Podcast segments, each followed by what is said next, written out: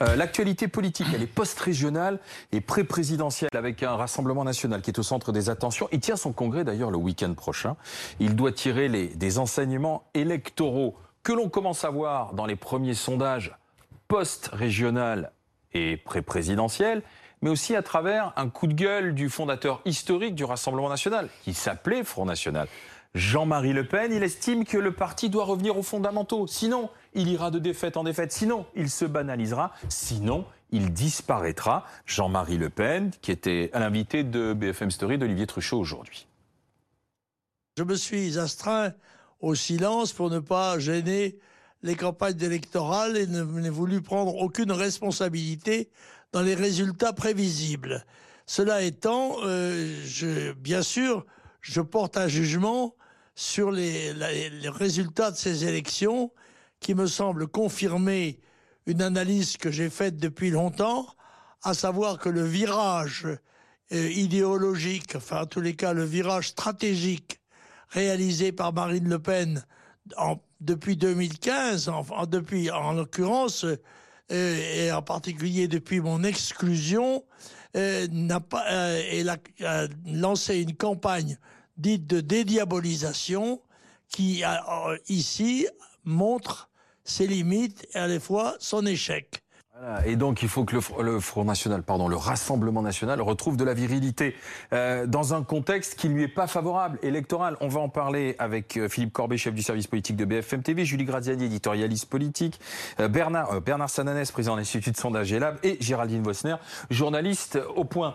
le congrès du Rassemblement National, c'est ce week-end. C'est la petite piqûre de rappel de, de, de l'ancien en disant vous auriez dû rester sur la ligne, garder le nom, faire ce que je vous disais. Oui, quand, quand il dit qu'il a gardé le silence il exagère un peu parce qu'il a, il a fait passer ses messages. Et d'ailleurs, en fait, c'est plutôt une manière de dire hey, je vous l'avais bien dit, hein, je vous l'avais bien dit. Parce qu'en fait, il, il voit là, à tort ou à raison, mais il voit là ce qu'il avait prédit. C'est-à-dire que il dit régulièrement un front gentil, ça n'intéresse personne. Ce qui veut dire par là, c'est que le Front National, pour mobiliser ses, ses troupes, son électorat, il parle pas d'aller convaincre des électeurs de, du centre droit, non, pour mobiliser les gens qui qui sont plus ou moins d'accord avec lui, il faut une part de colère, il faut une part de, de protestation, il faut un côté un, un petit peu abrasif. Et il trouve que le Rassemblement national de Marine Le Pen est devenu trop mou, trop gentil d'une certaine manière, ou trop souple. Et du coup, il perd sa capacité de mobilisation d'une base qu'il pourrait pour un premier tour. Oui, pour un premier tour. Bien sûr. Pour résumer, il reproche à Marine Le Pen, il le dit pas explicitement comme ça, mais en gros, il lui reproche de développer une stratégie de second tour, alors qu'elle doit là s'assurer d'avoir une force de premier tour et c'est une mise en garde avant la présidentielle. Géraldine Bosner. Oui, il l'a dit d'ailleurs à plusieurs reprises. Hein, pourquoi euh, se dédiaboliser au moment où le diable devient populaire? Donc, Il dit, il lui a dit à plusieurs reprises, tu dois, euh, tu dois te recentrer sur ta base mm. électorale au premier tour et élargir ensuite. Le problème, c'est que c'est justement ce différent stratégique qui a conduit à la rupture entre mm. le père et la fille. Et euh, là-dessus, moi j'ai parlé avec beaucoup de, cadres du Rassemblement national ces derniers jours. Ils ne reviennent pas euh, sur cette ligne politique. Ils, concèdent que euh, oui, ils ont pris une claque, une claque sévère, mais ils ne considèrent pas que c'est leur stratégie qui est remise en cause. maintenant, il va falloir remettre un certain nombre de choses à plat au moment du congrès ce week-end, car oui, il y a des enseignements à tirer de de cet échec. Et notamment, euh, moi, moi j'en vois principalement deux. Euh, le fait que la marque Le Pen n'était pas mm. présente dans cette campagne. Hein, c'est pas comme, rappelez-vous, la ferveur en 2015 quand Marine Le Pen se présentait dans les Hauts-de-France. En 2010, quand c'était Jean-Marie Le Pen en PACA, là, il n'y avait pas de membres de la famille, ça a moins intéressé. Et puis Marine Le Pen, elle a fait une campagne un petit peu invisible. Elle, elle, est venue, elle a fait coucou aux caméras, elle s'en va, elle n'était pas vraiment présente. Donc la manière d'occuper le terrain, et puis un problème de casting, c'est qu'on voit que l'ouverture qu'elle a tentée en rassemblant des personnalités d'autres partis comme euh, Andrea Cotarac, venu de la France Insoumise à Lyon, Hervé Jurin, des, des localistes dans les Pays de la Loire, et même Monsieur Garot, euh, DLR euh, dans, en, en, Occitanie. Et Thierry Mariani, ex-RPR aussi, Alors, moins Thierry Mariani, mais tout, cela ont fait des scores médiocres. Laurent Jacobelli qui vient de Debout la France dans le Grand Est aussi. Mais en même temps, si je peux me permettre de compléter ce que vient de dire en même temps, les candidats venus d'autres formations politiques politiques n'ont pas obtenu de bons scores, mais les jeunes pousses du Rassemblement national n'ont pas fonctionné non plus parce qu'ils avaient un déficit de notoriété. Oui, mais tous les, les, les, les, représentants du Rassemblement national qui se sont succédés euh, en direct sur BFM TV euh, euh, toute la fin d'après-midi ont dit non, non, non, non, attendez, on est sur nos fondamentaux. On est sur l'immigration, on est sur l'insécurité. Et ce week-end, lors du congrès, on saura dire les choses euh, quand même. Ne, vous en faites pas. Les Français entendent. Nous sommes le, le réceptacle de leur colère. Rendez-vous euh, l'année prochaine. Mais hein. ils ne font que souligner là euh, leurs propres limites. C'est-à-dire que si effectivement ils considèrent avoir gagné une bataille idéologique, ou en tout cas d'avoir su imposer des thèmes dans le débat, dans, dans, dans l'opinion, s'ils ne sont pas capables de mobiliser cette, cette victoire idéologique en victoire politique, ça, ça, démontre encore plus leur propre, les propres mm. faiblesses de leur, de leur appareil et de leur, leur plateforme. Mais, mais c'est même c'est aussi le, le problème d'une stratégie qui a double tranchant. Quand on se normalise, on s'aventure sur des terrains comme l'économie, sur lesquels leur rhétorique est, est beaucoup mm. plus fragile. Donc on ne peut pas marquer les esprits de la même manière. C'est, Julie Graziani. Oui, mais c'est pour ça que finalement le, le reproche tombe un peu à côté, parce que sur les thèmes de l'immigration ou de l'hostilité à l'islam, on n'a pas l'impression que ce soit des thèmes qui n'existent plus, bien au contraire. Ils sont toujours martelés, ils sont toujours très présents, ils sont toujours structurants euh, de la pensée, des programmes et des thématiques du Rassemblement national. Qu'est-ce qui a changé au fond dans cette stratégie dite de dédiabolisation? C'est qu'on n'a plus les outrances langagières euh, de Jean-Marie Le Pen, bon et ça je pense qu'on s'en porte tous mieux, euh, et qu'on a un infléchissement, oui pour le moins, et qu'on a un infléchissement vers des thèmes économiques sociaux plutôt marqués à gauche, qui là peut les écarter d'un électorat de droit traditionnel, surtout dans le Sud. Mhm. Mais ça relève pas tant de la stratégie consciente au sens où ils feraient ça pour rallier alors qu'ils auraient un agenda caché. Ça relève aussi tout simplement de l'évolution de leur base électorale qui s'est extrêmement popularisée et auprès de laquelle les thèmes sont plus porteurs. Quand on dit stratégie, on a l'impression que que c'est pas authentique, mais mais les partis sont toujours poussés aussi dans leur ligne euh, par la masse des militants qui poussent. La deuxième chose, c'est l'acceptation un peu plus pragmatique de l'Europe et de l'euro pour des raisons de réalité politique auquel ils, à laquelle ils ne peuvent pas échapper. Et voilà, c'est à peu près tout. Mais justement, euh, est-ce que la base électorale du Rassemblement national, elle a bougé ou pas? Oui, elle a euh, bougé, mais en tout cas, il ne faut pas confondre. Elle est extrêmement fidèle à Marine Le Pen. donc, donc, elle a plutôt intérêt à écouter son père et, à, taper fort pour structurer son premier parce tour. Que le problème pour créer une dynamique, c'est d'élargir son socle électoral. Et c'est pas non plus qu'ils aient des bons résultats. Euh, oui, mais pour le premier tour, il y a eu le sujet des régionales où la mobilisation n'a pas été forte, mais ce n'était que des élections régionales. Là, dans notre sondage d'intention de vote ce soir, on voit bien qu'elle retrouve 80% de ceux qui ont voté pour elle en 2017. Ah donc l'enjeu, c'est vraiment d'élargir et d'élargir vers qui? Notamment vis-à-vis vers, les électeurs de droite, ce que pour l'instant, elle fait moins qu'il y a quelques semaines. Il ne faut, pas oublier qu'en 2017, on parle beaucoup de son débat d'entre-deux tours qui effectivement été raté. Mais en réalité, elle avait raté aussi la dynamique de premier tour. Elle était partie relativement haut et elle avait baissé, ça s'était accéléré dans la dernière semaine au point que on imaginait qu'elle serait premier à l'issue au soir du premier tour. Elle était, elle était deuxième et non, et Mélenchon et Fillon n'étaient pas très loin. Et en mm. fait, elle a presque raté sa qualification au second tour. Cette fois-ci, pour gagner ou pour être forte euh, au second tour, il faut qu'elle réussisse une dynamique de premier tour.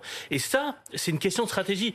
Et il faut qu'elle le décide maintenant. Mais, justement, une dynamique de premier tour, euh, Philippe, au fond, c'est aussi une dynamique d'élargissement dès le premier tour. C'est pas vrai de dire qu'au premier tour, on est sur une niche électorale qui, qui, reste comme ça, très dense et très figée. Ça n'existe pas. La dynamique, elle est du premier au deuxième tour. C'est un continuum. Euh, regardons les, thématiques. Mhm. Avant, avant de s'intéresser au, pourcentage des intentions de vote mhm. premier tour, quels que soient les cas de figure, mais puisqu'on est parti du Rassemblement national, réceptacle de la colère, les, voilà, les Français, qu'est-ce qu'ils ont en tête? Sécurité, pouvoir d'achat et immigration c'est-à-dire deux thèmes sur trois qui sont au centre de, de, de, de ce que dit le Rassemblement national. Il y a deux familles de sujets. Il y a les sujets régaliens, vous avez raison Alain, sécurité, euh, immigration. La sécurité étant assez largement partagée, euh, quand on regarde le spectre électoral, euh, j'allais dire des électeurs de Marine Le Pen jusqu'aux électeurs d'Emmanuel Macron, ce n'est pas le cas pour l'immigration qui est plus clivante en termes de priorité. Et puis ensuite, on a un peu derrière les questions, les questions économiques, et ce qui s'explique aussi par le fait que finalement la sortie de crise pour l'instant s'annonce moins délicate que prévu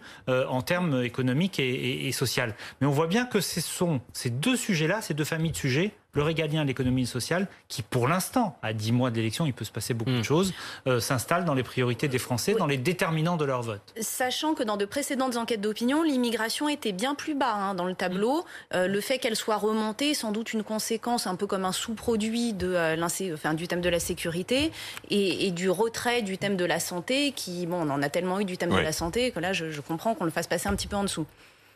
Euh, justement, venons-en maintenant aux intentions de vote. Parce que euh, la question qu'a posée Bernard Sanès avec euh, l'Institut de sondage Elab, c'est si jamais vous deviez retourner voter ce week-end, on va dire, si jamais, d'aventure, que se passerait-il? Eh bien, bah, le match, il est là quand même, Bernard Sanès. Emmanuel Macron, Marine Le Pen. Oui, il y, y a deux, trois enseignements qu'il faut retenir. Le premier, effectivement, c'est que les élections régionales qui ont eu lieu dimanche n'ont pas changé la photographie à temps zéro aujourd'hui euh, de l'opinion par rapport à l'élection présidentielle. Le duo euh, Macron-Le Pen, qu'on observait depuis plusieurs mois, n'est pas ébranlé par le double échec finalement qu'ils ont eu l'un et l'autre dans les élections régionales, comme s'il y avait une déconnexion, comme si on jouait sur deux stades différents. On joue sur le stade du national et on joue sur le stade du territorial et du régional. Ça, c'est la première, euh, la première chose. La deuxième, c'est que celui qui progresse dans ce duo-là, c'est Emmanuel Macron. Notre vague a été faite par rapport à une vague qui a été faite il y a deux mois et demi, mi-avril. C'est pas avant, après les régionales, c'est deux mois et demi. Il s'est passé quoi depuis? Le déconfinement. Et on voit bien comment on peut faire cette analyse. On voit bien que Emmanuel Macron progresse chez les jeunes, les moins de 35 ans au sens large. Il progresse chez les sans préférence partisanes. Il progresse aussi un peu dans les milieux populaires qui pourtant sont une zone assez faible euh, pour lui.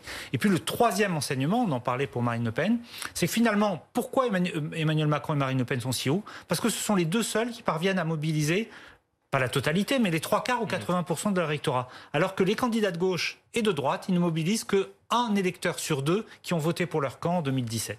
Ouais. Et ce, quel que soit le cas de figure. C'est-à-dire, quels que soient les candidats, et là, aujourd'hui, on pense bien évidemment à la droite, puisque Mmh.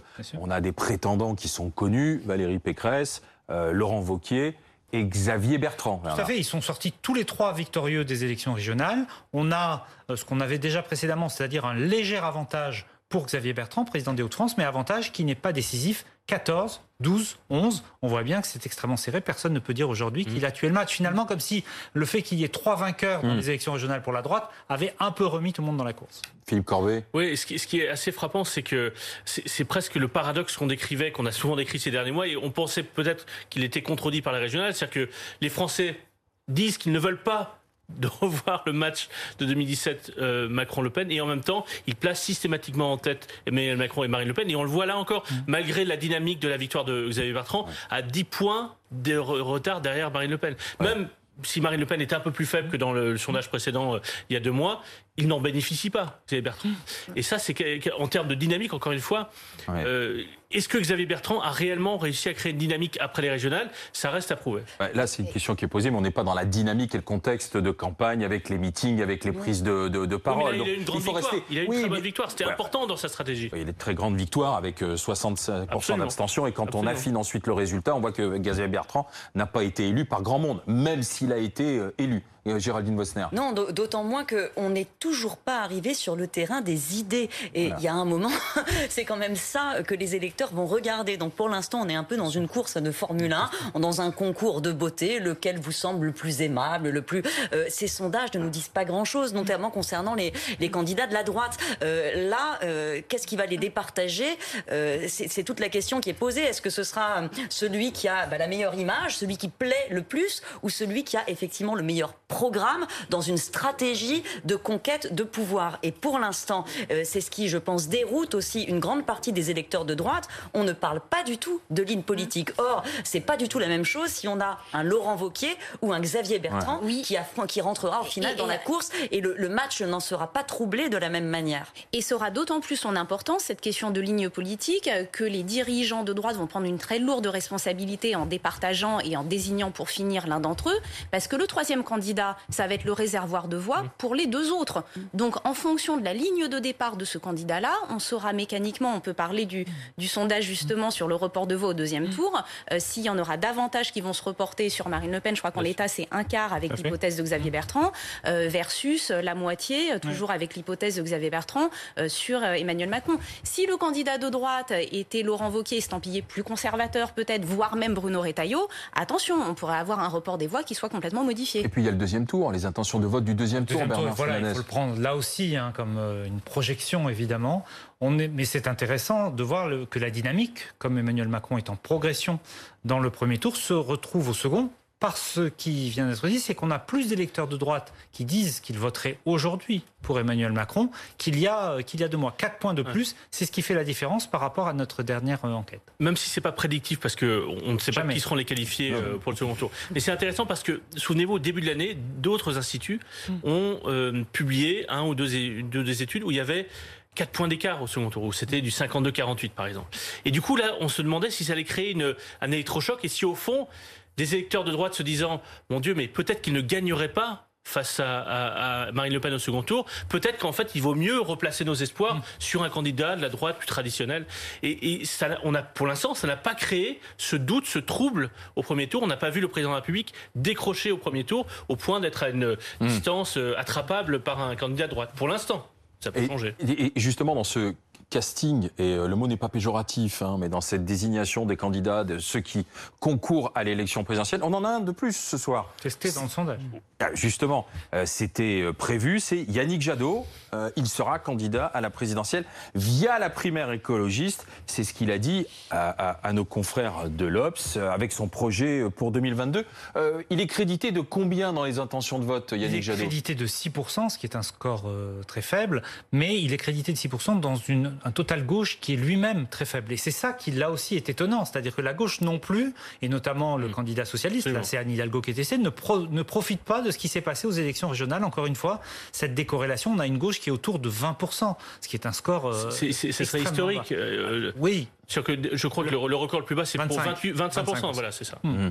Mais euh, ce qui veut dire que la gauche a quand même du travail pour retrouver cette dynamique, alors qu'on commence à avoir le, certains qui disent, écoutez, essayons de faire une candidature commune, ce qui n'est pas là pour plaire à Jean-Luc Mélenchon euh, notamment, euh, parce que lui on sait qu'il va, il va y aller tout seul, mais s'ils veulent maximiser leurs chances, ils ont plutôt intérêt à, trouver euh, un terrain d'entente. Un point important qui est donné par, une précision donnée par Yannick Jadot dans l'Obs ce soir dans cette interview qui sera en vente demain, c'est qu'il participera à la primaire des écologistes, même si... Éric Piolle, le maire de Grenoble, Yannick Jadot, Sandrine Rousseau. On peut aussi imaginer Delphine Bateau, peut-être même Corinne Lepage, euh, qui participera à cette, euh, à cette primaire. C'est important parce que... Des nouveaux venus Parce que certains imaginaient que...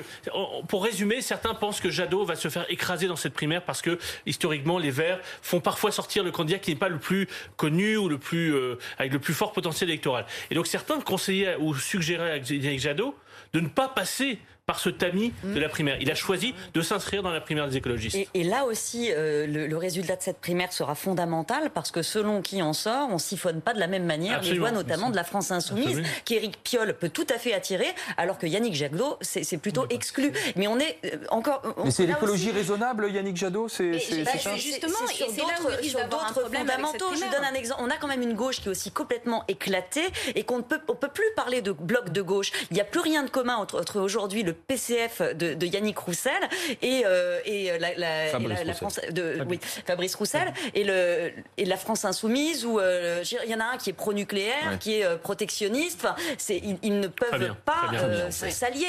Ce qui prouve même, chez nous, il y a un effort à faire encore. On l'a bien vu dans les élections régionales. Quand on regardait L'exemple de la gauche unie, c'était dans les Hauts-de-France, ou la gauche divisée. Finalement, aucune des deux tactiques électorales, unie ou divisée, ne réussissait à créer une dynamique. N'en reste pas moins que la primaire, pour les écologistes, c'est extrêmement dangereux, parce que l'écologie a sa composante idéologique, où il en faut toujours plus, et il n'y en a jamais Ce sont les plus motivés qui vont voter. elle va pousser naturellement vers l'éviction de candidats jugés trop modérés, et donc plus rassembleurs sur un premier tour, euh, pour désigner celui qui risque de faire fuir les électeurs après avoir attiré les sympathisants écologistes. Elle est prévue pour quand, mois de septembre la, Mois de septembre, ça serait en deux tours, avec un premier tour, une sélection euh, d'élimination, et puis un deuxième tour avec deux personnes.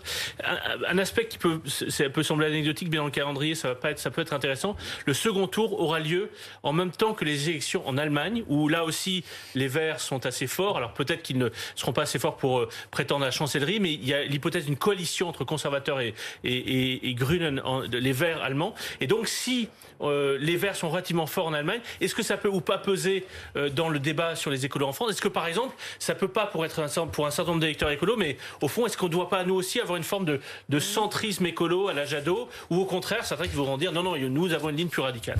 Voilà ce qu'on pouvait dire ce soir sur euh, cette perspective d'élection présidentielle. Ce sont des intentions de vote à un, instant T, post-régional. Il va se passer beaucoup de choses. Oh oui, oh oui bien sûr.